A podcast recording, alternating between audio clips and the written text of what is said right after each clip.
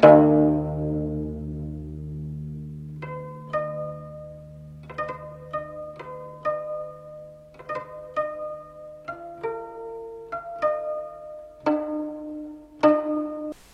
位听众朋友，大家好，我是小叶安迪，欢迎大家继续收听咱们这一套的琥珀蜜蜡的这个收藏的知识讲座。那么咱们今天这一集呢，仍然是从这个琥珀蜜蜡的物理化学性质，或者说这个珠宝学性质啊，通过较为实验室的、较为学术的这个手段来教给大家这个琥珀蜜蜡的一些鉴定知识。那么咱们今天这个第一段呢，给大家带来的呢是一个非常非常重要的保值学概念，就是折射率。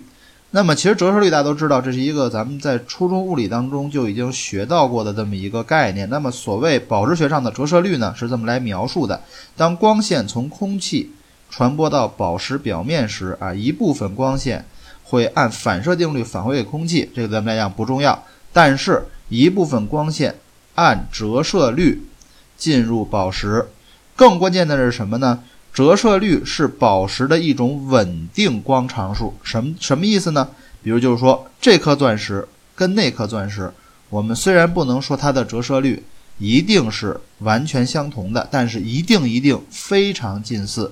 同样的，这颗红宝石跟那颗红宝石，它们的折射率也一定一定非常近似啊。这颗水晶跟这颗水晶，它们的折射率也一定一定非常近似。那么当然，这颗蜜蜡。与那颗蜜蜡，它的折射率也一定一定非常的近似。所以说呢，这个因为它各种宝石都有其固定的折射率，所以说它是这个鉴定宝石的一个重要依据。那么这有两方面，一方面就是我们经常用折射率来区分长相类似的天然宝石，比如说红宝石、红色尖晶石、石榴石啊，它们都是红色系的，然后呢长得呢会比较类似，但是。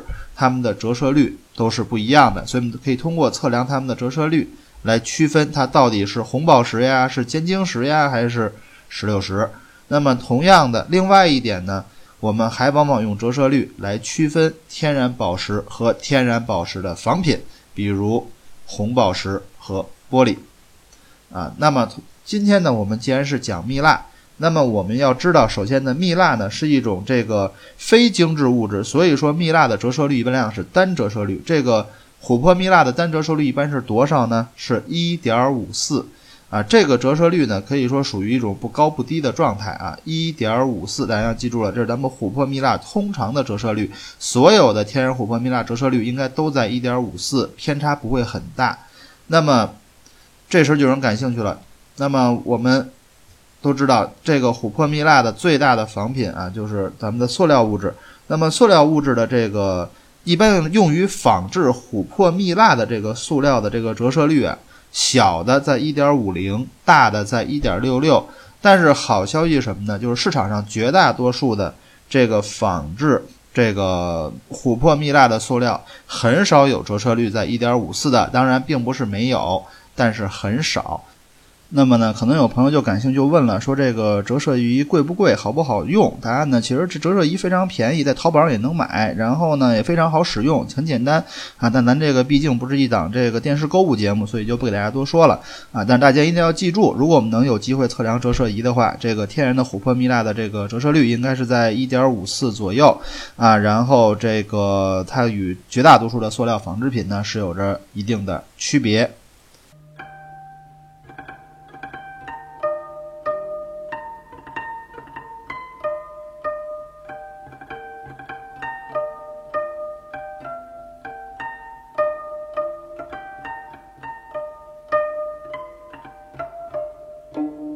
那么在今天这个节目的第二段当中呢，我们来给大家简单的再说一些跟琥珀蜜蜡相关的它的这个珠宝光学性质。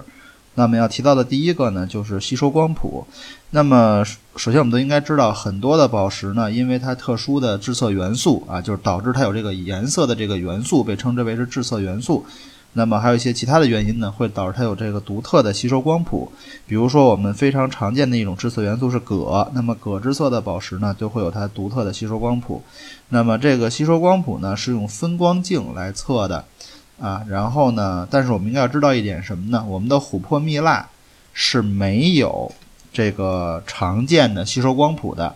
所以说，当如果我们看到一块琥珀蜜蜡有吸收光谱的时候，往往就有可能证明它这个东西可能有些问题。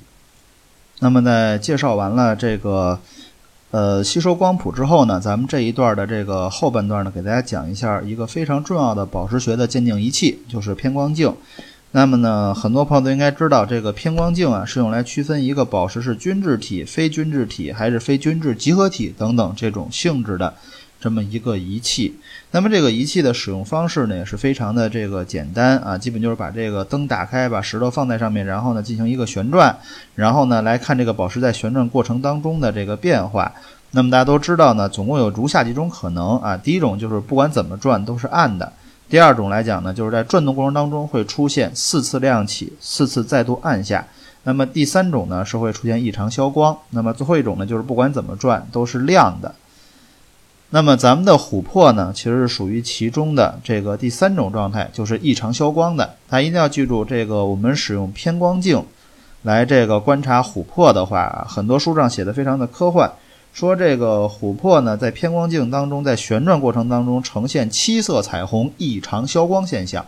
也就是说白了，这个首先它是异常消光，等于它的光线的变化并不直接啊。然后另外一方面呢，就是什么？而且在变化当中呢，还会有非常丰富的颜色的变化。所以很多书上呢会把这个琥珀蜜蜡在偏光镜下的这个变化呢被称之为是七色彩虹异常消光变化。呃，不过需要注意一点是什么呢？呃，我们的一个非常重要的琥珀蜜蜡的仿品就是科巴树脂，其实在偏光镜下也会呈现相同的这个效果。所以呢，这一点大家需要注意，我们仍然是不能单独的依靠偏光镜来确认一块石头是不是琥珀或者蜜蜡。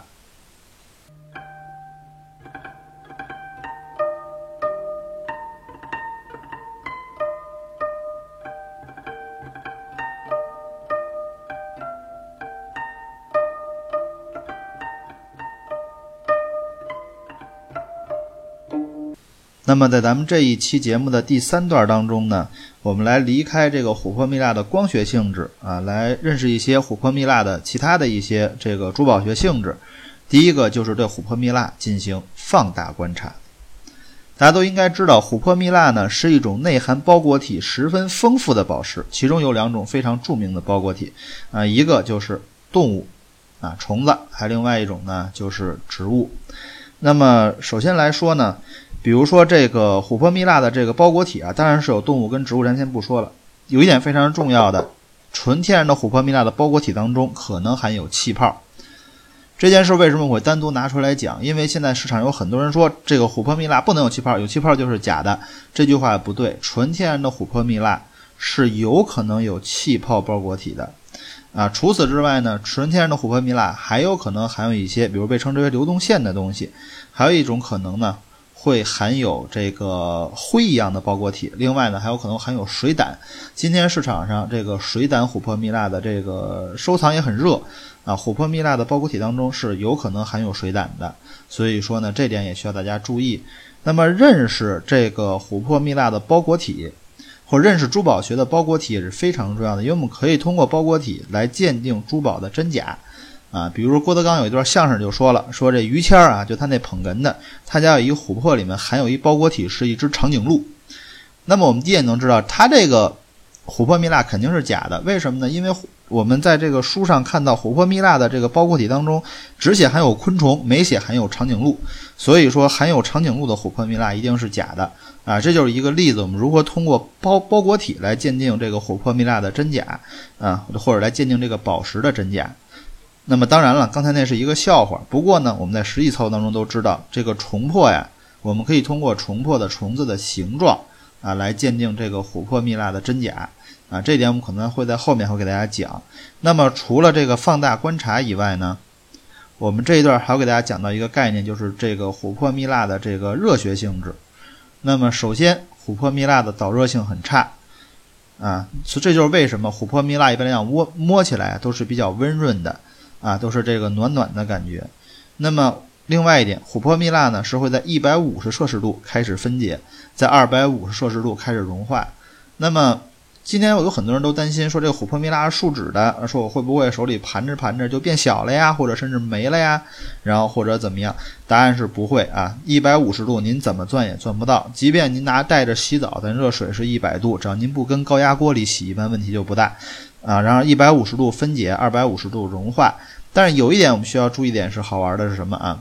科巴树脂这种琥珀蜜蜡的这个仿品，科巴树脂攥在手上。是会变粘稠的。如果你攥的时间长一点，搓的久一点，你甚至有可能可以把琥珀、把这个科巴树脂粘在自己的手掌心上，它向下就形成那个 DQ 冰淇淋那种倒杯不洒的效果，跟魔术一样。所以，这是我们区分科巴树脂跟琥珀蜜蜡的一个非常有效的手段，就是多攥一会儿，多搓一会儿，然后呢，看它会不会粘在自己手上。哎，好了，我是小文安迪，欢迎大家收听咱们这一期的节目。我的个人微信 ID 是三四四九零零四零三，我的个人微信 ID 是三四四九零零四零三。再次感谢您收听这一期的节目。